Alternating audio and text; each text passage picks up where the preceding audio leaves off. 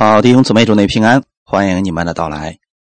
今天我们一起来看属灵的恩赐第三讲，恩赐的种类。我们一起先来做一个祷告。天父，感谢赞美你，谢谢你给我们这时间，我们一起能够在这里共同来分享你的话语，带领我们每一个人更多的来认识你自己的话语。在你的话语当中，让我们每一个人得着帮助。得着力量，你让我们正确的来认识属灵的恩赐，让我们能够在自己的位置上来服侍你，不靠我们自己的能力，不用我们自己的意思，来用圣灵的方式建造教会，帮助他人。请你带领我们今天的这段时间，让每一个人都能够从你那里得着供应。把今天的这段时间完全交给圣灵，你引导我们。奉主耶稣的名祷告，阿门。我们先来读一下圣经《哥林多前书》十二章七到十一节，《哥林多前书》十二章七到十一节。圣灵显在个人身上，是叫人得益处。这人蒙圣灵赐他智慧的言语，那人也蒙这位圣灵赐他知识的言语。又有一人蒙这位圣灵赐他信心，还有一人蒙这位圣灵赐他医病的恩赐，又叫一人能行异能，又叫一人能做先知，又叫一人能辨别诸灵，又叫一人能说方言，又叫一人能翻方言。这一切。都是这位圣灵所运行，随己意分给个人的。他们，我们分享的题目叫“属灵的恩赐”。第三讲，恩赐的种类。恩赐是神给每一个信徒的礼物，只要你想要，向神来求，你就可以得着这份从神而来的礼物。但很多人不知道。自己要求什么？如何才能打开这份礼物？打开以后又如何应用在自己的服饰上？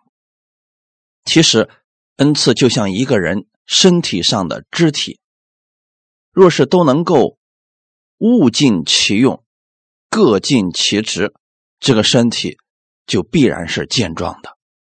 如果我们每一个人都能找出自己的恩赐，并且使用圣灵。所赐给我们的能力，那么它就像你身体上的某一个部位发挥它的功用一样，让你的整个身体都是协调的，能够帮助你成就很多美好的事工。圣灵赐给我们恩赐，是让我们去建立神的教会，去服侍别人，并且叫神因你得荣耀。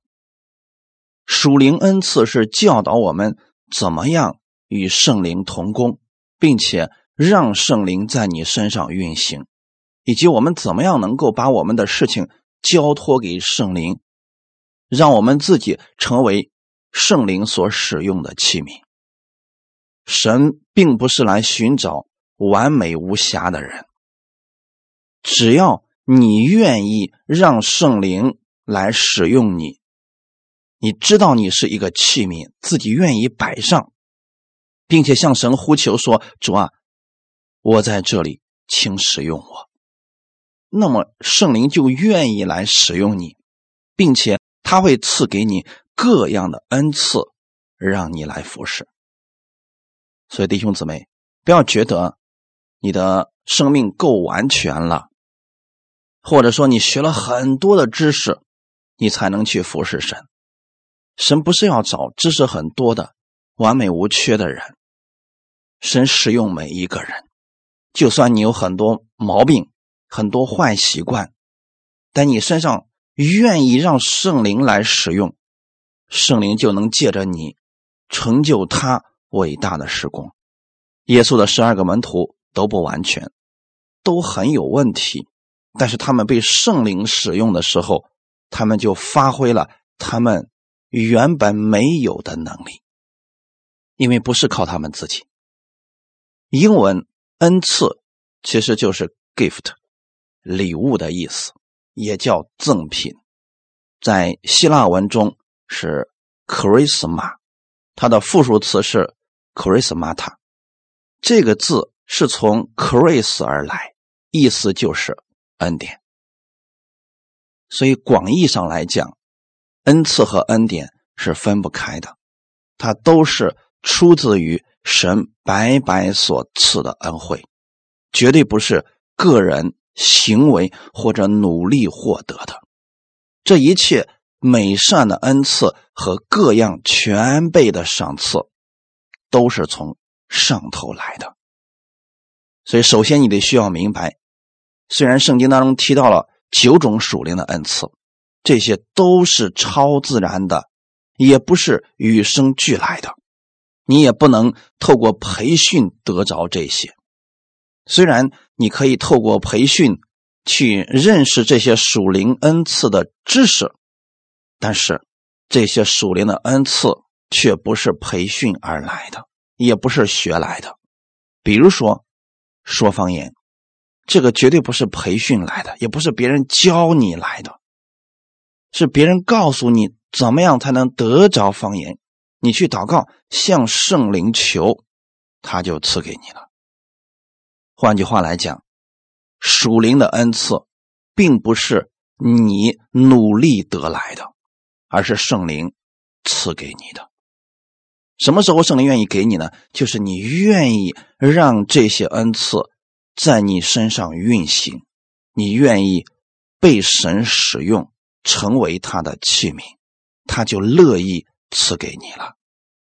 所以今天我们会给大家分享属灵的恩赐的种类，你可以从中找出适合你的部分，向神去祷告，神就会赐给你。我们今天分享普遍性的恩赐和特殊性的恩赐。普遍性的恩赐实际上就是指的。每一个依靠耶稣的人都可以得着的恩典，这个叫普遍性的恩赐。比如说永生，你怎么才能得着永生呢？如何才能得救呢？这些也是神的恩赐。罗马书第六章二十三节，因为罪的工价乃是死，唯有神的恩赐，在我们的主基督耶稣那里。乃是永生。你会发现，这里也提到了神的恩赐，但是这里的恩赐，并不是今天我们所讲的圣灵的九种恩赐。这里的恩赐指的就是后面的永生。你如何能够承受永生呢？很简单，只要接受耶稣成为你的救主，你就可以得着了。而且，这个是每一个愿意相信耶稣的人都可以得着的。这是第一个，我们得救方面神的恩赐。第二个，圣灵的充满。有很多人认为圣灵的充满只有部分渴慕的人，或者说部分啊被神喜悦的人才能得着。其实不是。我们看一段经文，《使徒行传》的第二章。十七节，《使徒行传》第二章十七节，神说：“在末后的日子，我要将我的灵浇灌凡有血气的。你们的儿女要说预言，你们的少年人要见异象，老年人要做异梦。”这里并不是说只对部分人，而是所有相信耶稣的人。所有相信耶稣的人，在末后的日子，圣灵要浇灌凡有血气的，那指的是所有的人。你们的儿女要说预言，所以说这个说预言、见异象、做异梦，这些是其中的一些恩赐，这是圣灵充满的另外的一种表现。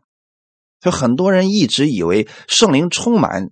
就说方言，这才叫圣灵充满。其实不是，圣灵充满之后会说预言，会看到异象，做异梦，会唱歌等等，这些都是圣灵的充满。而每一个相信耶稣的人，都可以被圣灵充满，只要你渴慕，你就可以得着。这个跟信主时间长短、生命的大小没有关系。任何渴慕得着的信徒都可以得着。使徒行传的第十章四十四到四十七节，彼得还说这话的时候，圣灵降在一切听到的人身上。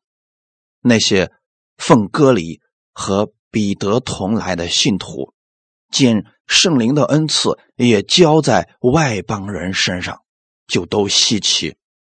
你看，彼得在讲关于耶稣基督的救赎，耶稣基督的复活。圣灵现在降在一切听道之人的身上，并且圣灵的恩赐也浇灌在他们的身上。他们开始说方言，有的开始说预言。那这里边只是他们刚刚接受耶稣呀，这些彼得看到了，所以彼得说：“这些人。”既与我们一样受了圣灵，谁能禁止用水给他们施洗呢？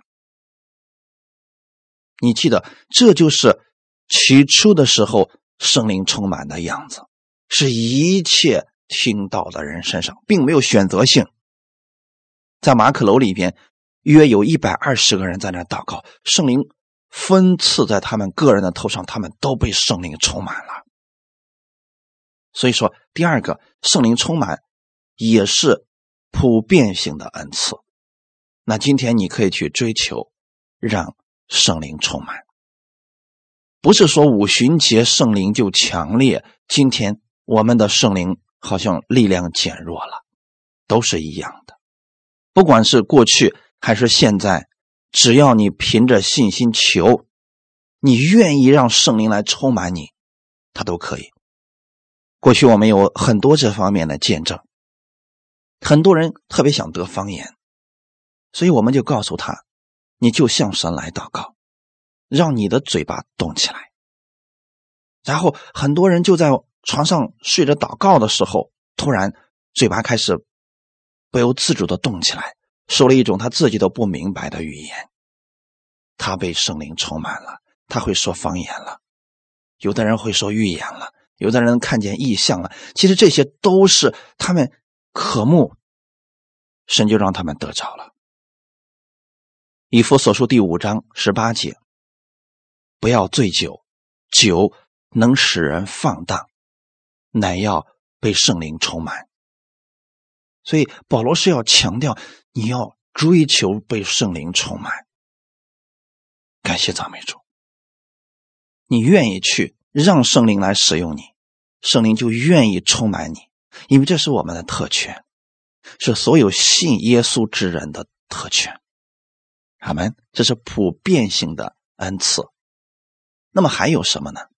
我们一起来看一段经文：马可福音十六章十七到十八节。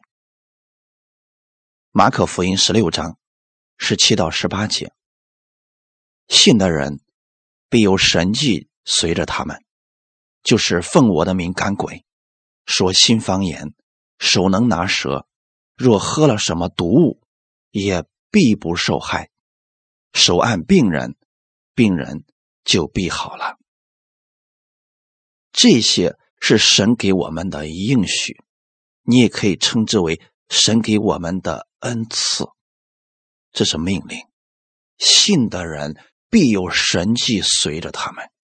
他并没有说牧师或者说服侍主的人才有，是所有相信耶稣的人都有这个神迹。什么神迹呢？奉耶稣基督的名赶鬼，说新方言，手能拿蛇是指神迹啊。后面是手按病人，病人就必好了。这些是神给我们的恩赐，是每一个信徒都可以做到的。你相信？神已经把这个能力给你了，你就去使用神给你的这些恩赐，也称之为恩典。所以不要想着只有传道人、牧师才有这个能力，所有相信耶稣的人都有这个恩赐。这是普遍性的恩赐。哈利路亚！所以以上这是圣经的应许，是神赐给所有信主的人的。他已经为每一个他的儿女都预备好了，只要我们愿意去使用，你就必得着。所以你看，我们在教会当中训练大家，经常去宣告；我们在群里面也鼓励大家去宣告。只是这么坚持去做的人太少了。你真的能如此坚持去做，相信神的话语，相信神的权柄，你就可以看见这些。弟兄姊妹，这是普遍性的恩赐。有很多人特别愿意追求圣灵的恩赐，却不愿意去坚持去做这些事情。怎么才能发现你适合哪种恩赐呢？其实很简单，先从使用这些普遍的恩赐开始。比如说，使用耶稣的名赶鬼，使用耶稣的名为病人祷告。使用耶稣的名字去求圣灵的充满。当你把这些去操练之后，之后圣灵就会让你发现你里边特殊的恩赐。这是一个次序，弟兄姊妹，很简单的。哈利路亚！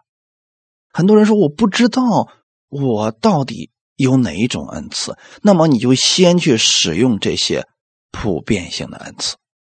你就能发现后面那些特殊性的恩赐，比如这里提到的手按病人，病人就必好了，这是普遍性的恩赐。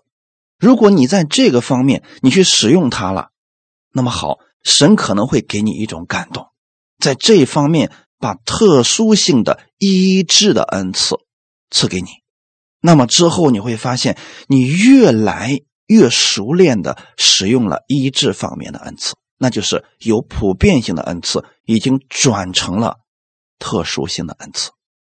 我们来介绍第二种特殊性的恩赐。特殊性的恩赐也叫属灵的恩赐，也称之为圣灵的恩赐，就是今天我们给大家讲的圣灵的九种恩赐。希腊文是 chrismata，。就是指特别的恩赐，这是圣灵随己意分赐给信徒的。很多人不理解这句话语，说都是这一位圣灵所运行，随己意分给个人的，所以圣灵不给我这个，我也没有办法呢。其实很多人对这句话呀有一个误区，他以为是圣灵按照自己的意思分给个人的，其实是圣灵按照你所求的。分给个人的，随己意是你自己愿意在哪一方面被神使用，神使用我们绝不强逼我们，他使用的是我们里边愿意摆上的部分，而且是我们自己原来就有的一些特长、一些才干被圣灵使用了。不可能说你根本就不会唱歌，圣灵现在突然非得让你唱歌去赞美神。而且让你在教会带敬拜，这个是不能的。圣灵绝对不会强迫人。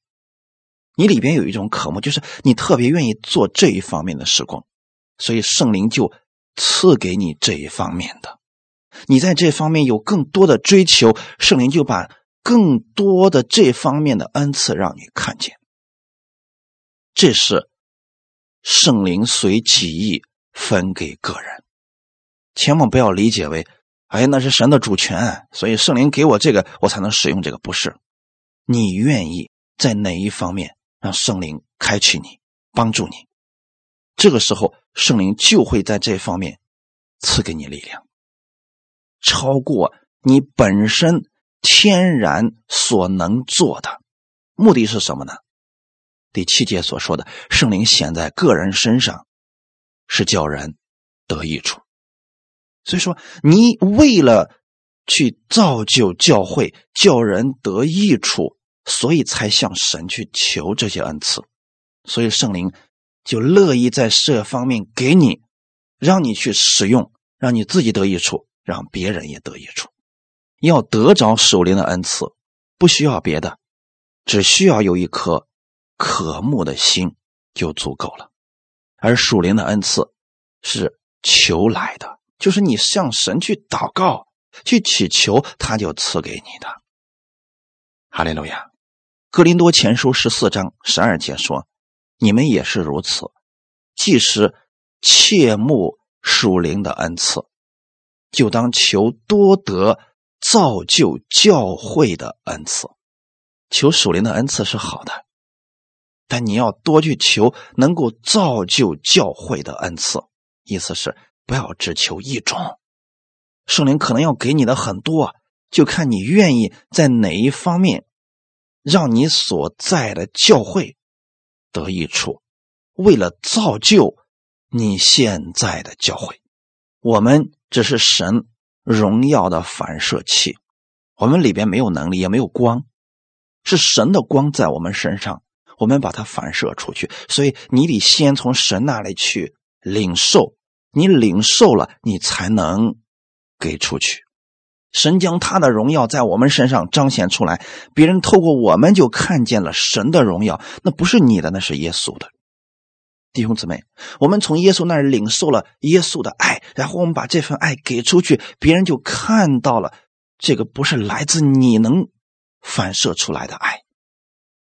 所以，圣灵的恩赐是圣灵透过我们在做工，那些恩赐不是属于我们的。而是属于神的，神只是透过我们成为他流通的器皿，这是我们一定要切记的部分。现在因为有很多人得着了属灵的恩赐之后，开始骄傲，开始夸口，开始瞧不起别人。其实这是他不知道，他已经窃取了神的荣耀，他以为那是他自己的。我拥有医治的恩赐，我拥有使徒的恩赐，等等。最后因为这个竟然去夸口。其实，恩赐并不能评定一个人生命的高深。某些做先知预言讲道的和说方言的基督徒，可能他会说方言，可能有人会翻方言，但是他们。很多时候可能就是惹是生非的信徒，比如说格林多信徒，他们有很多人会说方言，会有各式各样属灵的恩赐，但是其实闹事儿的恰恰是这群人。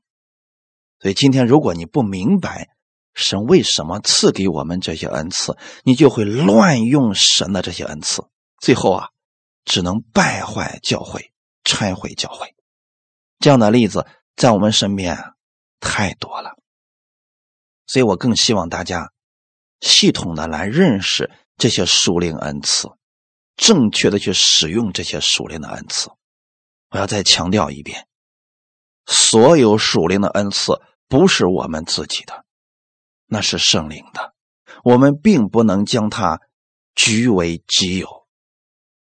所以你不要像一些人所说的。我拥有医治的恩赐，我能医治人。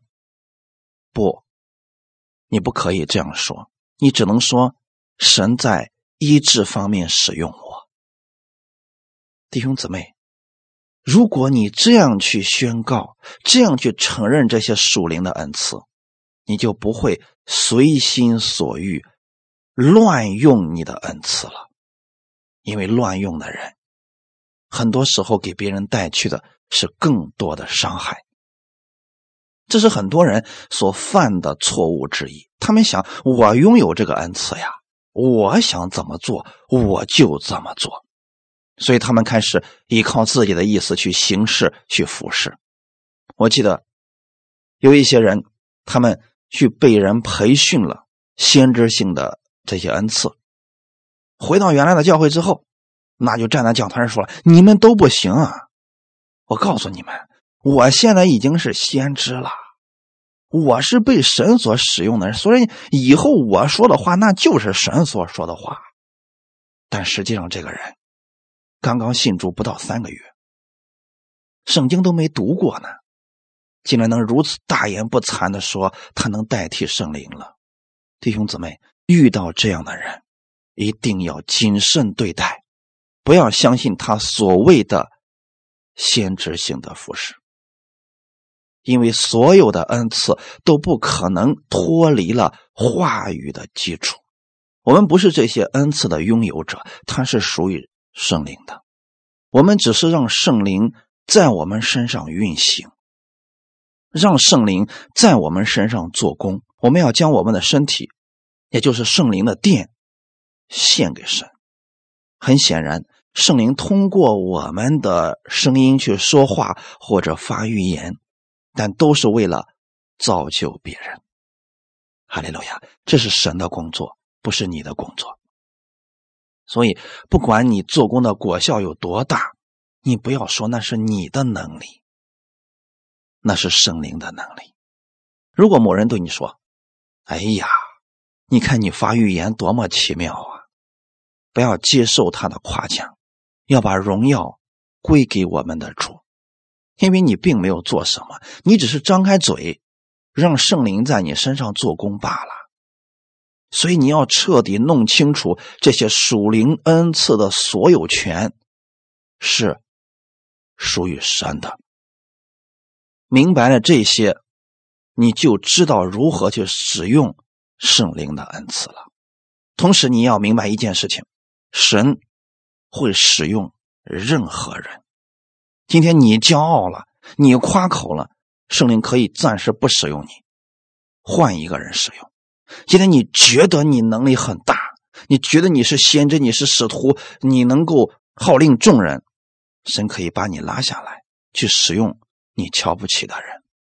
无论旧约还是新约，我们都看到了。很多人的失败，并不是因为他们无能，恰恰是因为他们觉得自己太能了，所以神把他放下来，去使用那个不能的，因为不能的才会愿意在凡事上依靠圣灵，而那个觉得自己能的，很多时候是自己的意思。事实上，圣灵可以使用任何人，就算是几岁大的小孩如果甘愿将主权交给神。神也会使用这个小孩子，比如旧约当中的撒母耳，这个跟生命的大小没有关系，只是在那件事情上，神使用他。你不要觉得这个人有这种恩赐，他生命就好。不在这件事情上，神使用他了，那么这件事情结束了，可能他就跟你一模一样。哈利路亚！圣经上记载呀，我们所接受的。所有的属灵的恩赐，都是在教导、劝勉以及安慰，这是目的。所有属灵的恩赐都是为了这些。神绝对不会赐下拆毁教会的恩赐。如果有人告诉你说了，你就是地狱之子，你就不配来这个教会里边，这是神昨天晚上告诉我的，别相信他的鬼话。那也许是他自己的血气之言，或者说有人起来给你发预言，说明天早上你一定会死去，因为你不顺从我。那你得确定，那不是神的话语。如何去分辨这些属灵的恩赐呢？首先，就是你要知道这些是否合乎圣经原则。比如说刚才所说的，因为你不顺从他，所以明天早上八点你就必须死去，这是符合不符合圣经的原则呢？不符合，因为耶稣来是拯救我们，不是咒诅我们，所以他给你带来的是咒诅。你不要相信后面无论他说了多少，放弃，否定掉。那么第二个属灵恩赐的作用，劝勉，他有没有劝勉你呢？也没有，因为他说了。你不顺从他，你就将死去。这不是劝勉，这是咒诅。有没有给我们带来安慰呢？很明显，也没有。你得到的可能是生气，是更加的怨恨他了。所以，你们通过这三个方面去分辨你所听到的是不是从圣灵而来的恩赐。圣灵的恩赐，三个方面：教导、劝勉、安慰。所以，有些人啊，是借着圣灵。假借圣灵的恩赐乱发预言，乱用圣灵的感动和启示，那是他自己的意思。比如说，有人说，圣灵感动我，让我不要去教会，让我就在家里灵修。圣灵启示我，他会亲自教导我明白圣经，所以我不需要听任何人的讲道。上面这两句，你们可以判别出来，不是教导，不是劝勉，也不可能给人带来安慰。这些都不是从神而来的，更多的就是他自己的私欲了。所以我们不要随从人的私欲，否则你就跟着他一起受损害了。大家一定要有这个分辨力啊！不要觉得这个人目前名气比较大，那他所说的所有的话，我必须无条件的听从，会害了你的。在我们的四周，实在有太多的基督徒渴望获取从神而来的启示，他们会说：“主啊，你给我一句话吧，你给我一句启示吧。”我给大家讲一个故事。曾经有这么一个人啊，他就天天期待着圣灵跟他讲话，不愿意去读圣经，也不愿意听到。有一天凌晨四点钟的时候，他打电话给一位大先知，问这个先知说：“弟兄，神有没有话透过你告诉我？”那位先知说：“嗯，是的，去睡吧。”大家明白什么意思了吗？因为人人都渴望获得一句话的启示，这才会中了人的诡计，或者说被人利用。很多人不是现在去寻求属灵的遮盖吗？去寻求那个行走在恩典的浪潮当中吗？他们以为是跟着这个人就在其中了，其实不一定是，跟着圣灵才是正确的。弟兄姊妹，你会发现很多人为了去证明自己拥有这个恩赐，开始彼此发预言。对对对对对，主确实感动我给你说这个话了。嗯，说你不会来，也不会走，你不会看左边、上边、下面或者侧面，并且你会这样那样。你们听懂这句话的意思了吗？其实是没有人明白他在说什么。弟兄姊妹，我们不要去听一些先知的话。所谓的先知，一定给你的是符合圣经的明确的指示。刚才我所说的，嗯，是的，你不会来也不会走，你要找的东西在上面不行，你去下面找找；在下面不行，你再去别的地方找。这些都是那个路边的骗子所说的话语，模棱两可的话。很多时候啊，我们生活当中所需要的指示。都已经写在圣经上了，我们只要去读圣经，就知道这些事情怎么去做了。不要去问先知，我该怎么办？比如说，圣经里面提到的，你不要给别人去做保人。比如说，现在有个人借你朋友的钱，你非得这么，你说没事就借给他吧啊，出什么事我帮你呃担着，他这个人没问题的。你不要去祷告神说主啊，我是向你祷告过的，你当时给我平安了，你也没有说这个人还不上钱，最后把我给骗了呀。不要去在这样的事情上再去求问神了，早都已经写在圣经上，不要做这样的事情。就算你这时候祷告，你说哎，可是我祷告之后，神是说是可以做的，那你也不要去做。很简单，很多时候。我们生活当中所需要的智慧啊，多数都写在圣经上了。你不必费心的到处去寻找神的旨意。大家明白了？除非确实有一些事情你不知道如何去决断的情况之下，你可以让有这方面恩赐的人给你祷告。但是有一个判别的标准，我要强调一下：从神而来的预言，感动一定是双方面的。当别人给你讲明一件事情，这件事情圣灵也早已经放在你的心里了，这才是从神而来的。如果别人说的事你压根就没想过，也没这个感动去做，就不要做。你要牢记保罗对提摩太所说的话语：“我儿提摩太啊，我照从前指着你的预言，将这命令交托你，叫你因此可以打那美好的仗。借着言语的恩赐，神可以在你有需要的时候安慰你，他兴起你，建立你，并且说：你现在在黑暗的光景当中，看似没有出路，但你不用担心，我已经为你开路。其实我正在兴起你。如果你里边听到神这样的话语，而你当时确实觉得路不知道怎么走，你就应该明白，哦，这就是神让你在目前的光景当中坚守他的道。圣灵的恩赐一定给你带来的是安慰，是劝勉。哈利路亚！这也就解释了为什么教会需要有九种恩赐。这些特殊性的恩赐大致可以分成三类。我们刚才读过的啊，第一类是言语性的恩赐，说方言、翻方言、先知讲道；第二类启示性的恩赐。知识的言语，智慧的言语，辨别诸灵。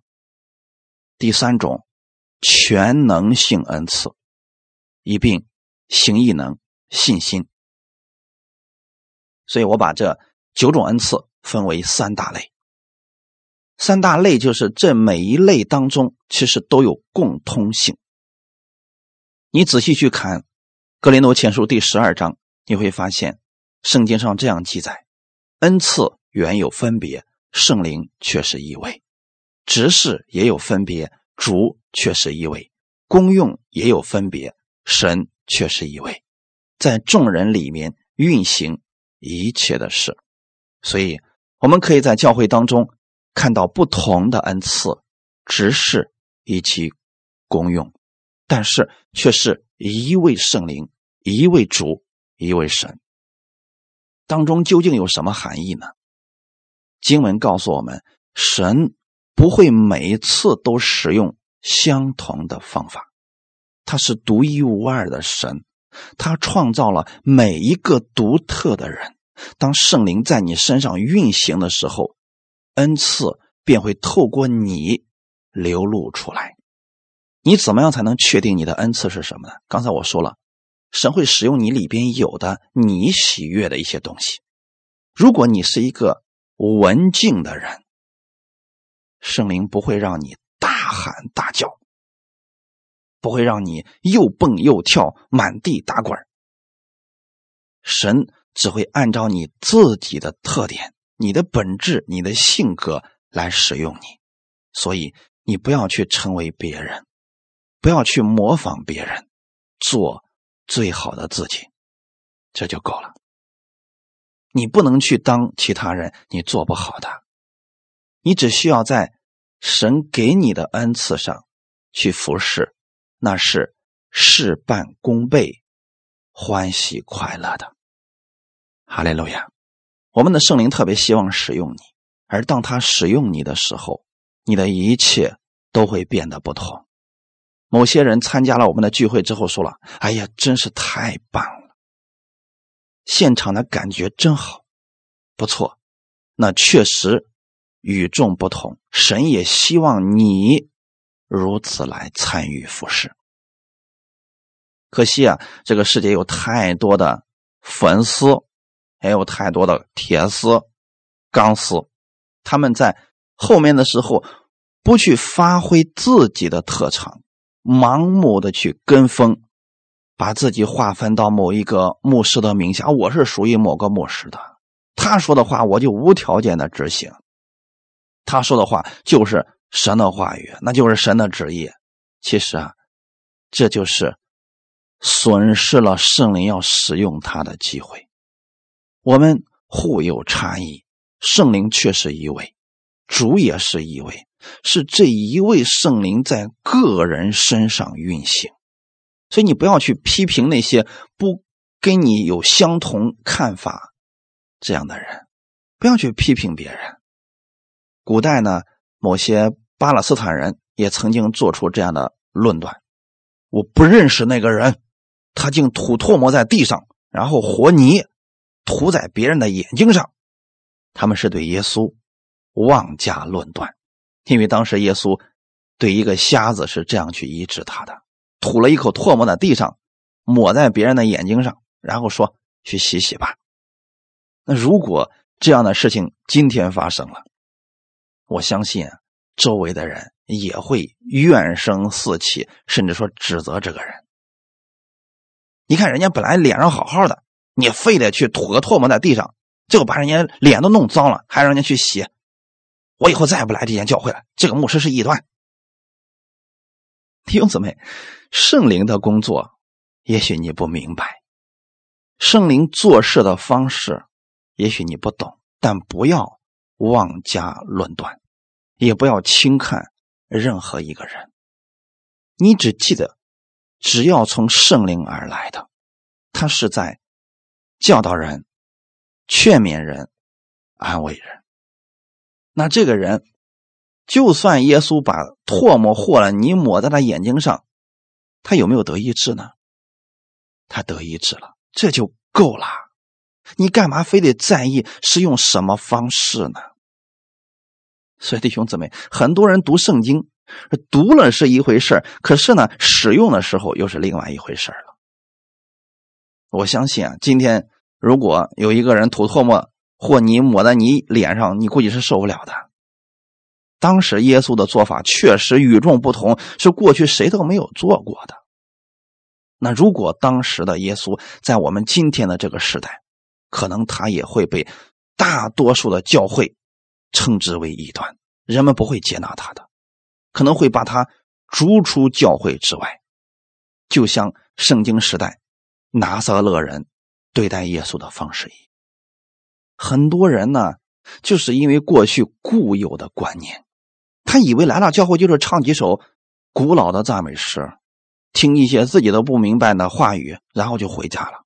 如果有一天一个讲道稍有跟过去不同之处，他们将会说了：“啊，我觉得这个是是你自己的想法，那不是从神来的。”如果你有一些事情不明白，先不要拒绝，你要问：这个是教导、是劝勉还是安慰呢？假如我为十个人祷告，结果这十个人最终都跑出去自杀了，你就可以得出一个结论：这人有问题，别听他的了。反过来来讲，我为十个人祷告，他们全都接受祝福，被医治得自由，被释放了。他们从此以后渴望去亲近神。甭管我的方式你能不能理解，我讲的跟你之前。所听到的一样不一样，你应该确定一件事，这是从神而来的。因为刚才我们读的经文里面说了，圣灵显在个人身上，是叫人得益处。所以，圣灵的九种恩赐都不会脱离这个原则。不管今天我们有什么样的不同。如果最后给人带来的教导、劝勉、安慰，让这个人越来越亲近神了，让这间教会越来越合一了，那这就是圣灵的工作。反之，如果这个人口里自称是从神而来的启示，是圣灵对他的感动，却在人与人之间。散布纷争，排除异己，分门结党，导致教会里边弟兄姊妹都不和，那么这就不是从圣灵而来的。所以九种恩赐都是叫人得益处，或者说去帮助别人。你就算不明白属灵的恩赐有多少种，你应该看结果。就能看出来了。好树结好果子，坏树结坏果子。你看圣灵所结出来的果子，仁爱、喜乐、和平、忍耐，这些都是我们需要的。所以我希望大家不要去走哥林多人的老路。哥林多教会呢，他们特别渴慕属灵的恩赐，神也给他们了。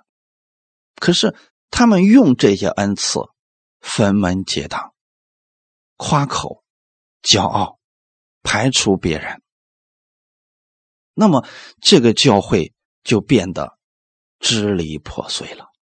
本来他们可以用这些恩赐呢，去彼此服侍的，结果他们没有做到，反而互相伤害了。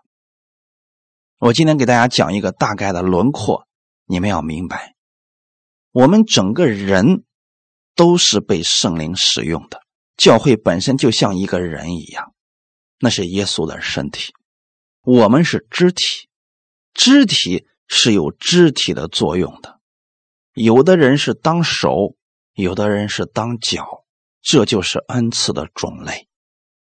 那手和脚肯定是不一样的。你不能总是说，为什么总是把我放在一个鞋里边？我不觉得那里边舒服，我要出来。如果你是脚的恩赐，那你就待在那里边，因为那对你是有益处的。哈利路亚！这一切都是这位圣灵所运行，随己意分给个人的。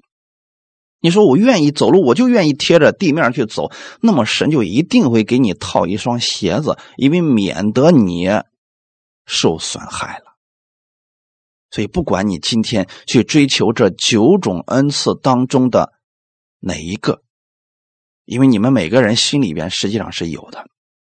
如果你说到今天为止啊，我还是不知道我的恩赐是什么，很简单，我给你一个方法，先去操练。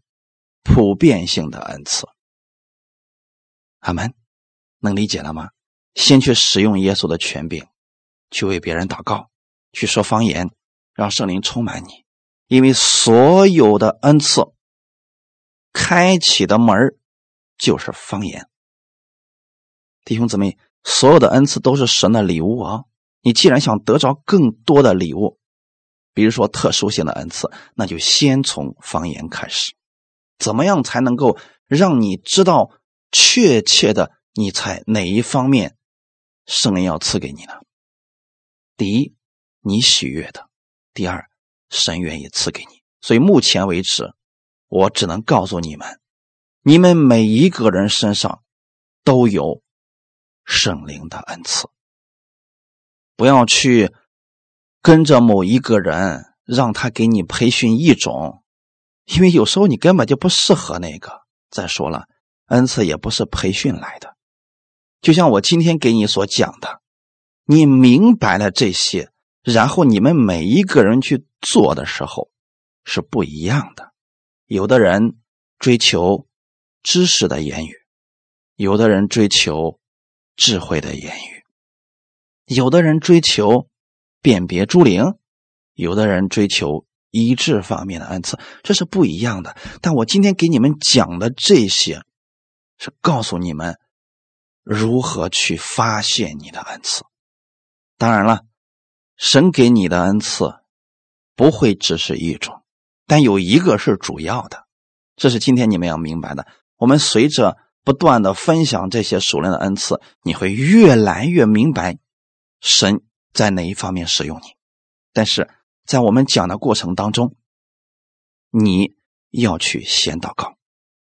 就是我今天把这个最基本的方式告诉你了，你要下去操练。你去操练了，你才能知道确切的你在哪个位置上服侍。一旦你找着了这个位置，就去做吧，一定会出果效的。哈利路亚，很简单的呀，那个事情是你喜悦的。然后你向神祷告，主要在这方面更多的给我开启吧，那神就给你了。比如说，如果你是敬拜赞美的恩赐，可能你第一次上台的时候，大家觉得哎呀真好真好。虽然你可能确实中间有唱跑调的，但是大家都说哎呀真好。那你就可以向神祷告说：主啊，我今天看到了，我在这方面给弟兄姊妹带来安慰了，带来帮助了，请你在这方面给我更大的看见，给我智慧，让我在这方面。有更多的给弟兄姊妹带来益处，那圣灵就会给你。可能你下回开始之前，你向神祷告，圣灵使用我，让我在这方面帮助大家。今天给大家透过赞美，让大家的心安静下来，向你敬拜。可能这场敬拜就是非常棒的。这个跟知识无关啊，当然了，知识不是不重要的，你把最基本的学会了，神圣灵使用你，加给你恩赐。同样的一首歌，你唱出来就能进入人的心里边，让人安静下来，甚至说让一些人得医治、得释放。所以说，我们的目的一定要明确了，这些恩赐都是神的，神使用你，他愿意更多的使用你。哈利路亚！只要你记住这个原则，放心，神会愿意把更多的赐给你。最后，我让大家做一个选择：你是愿意让某个人给你培训，你得着一种恩赐呢，还是今天得着这些智慧，向神去祷告，神会把这九种恩赐全都赐给你？有一种是主要的，其他的你可以使用。你愿意哪一种呢？如果你还是要跟随某一个名目，要成为他的附属品，那么可能我给你讲的不会起太大的作用了。今天我们的最后一节说的是，这一切都是这位圣灵所运行、随己意分给个人的，不要限制了圣灵的能力。所以要把你的心打开，他们把你的心完全向圣灵敞开，你不要觉得你。一无是处，所以圣灵不会使用你。不，圣灵在你身上，那是圣灵要借着你发挥作用。你里边的圣灵能发挥多大的作用呢？你去默想这一段，就能知道结果了。哈利路亚！所以，我们下回我们会非常详细的去分析这九种恩赐，你一定会找到你是适合哪一种的。所以，弟兄姊妹，神祝福你们早日发现自己的恩赐，去给别人、给自己都带来益处。我们一起来祷告。天父，感谢赞美你，谢谢你今天借着这样的话语，让我们明白属灵恩赐的种类。圣灵显在我们的身上，是叫人得益处。首先是让我得益处，我知道这是。神白白所赐的恩惠，圣灵，你今天愿意使用我，愿意让我把神的话语用出来，不是让我夸口，乃是让我成为别人的帮助。主啊，我在这里，请你使用我，我愿意用你所赐给我的恩赐去服侍人。我知道这是你的，所有恩赐的。拥有权是你，我是你使用的器皿，请你帮助我，让我在我的位置上与别人搭配，彼此服侍。我不是完全的，所以我需要弟兄姊妹跟我一起彼此搭配来服侍，共同建造基督的身体。谢谢你这样爱我，借着这样的话语。开启这些属灵的恩赐，我乐意跟随你，单单来跟随你。感谢天父的供应，奉主耶稣的名祷告，阿门。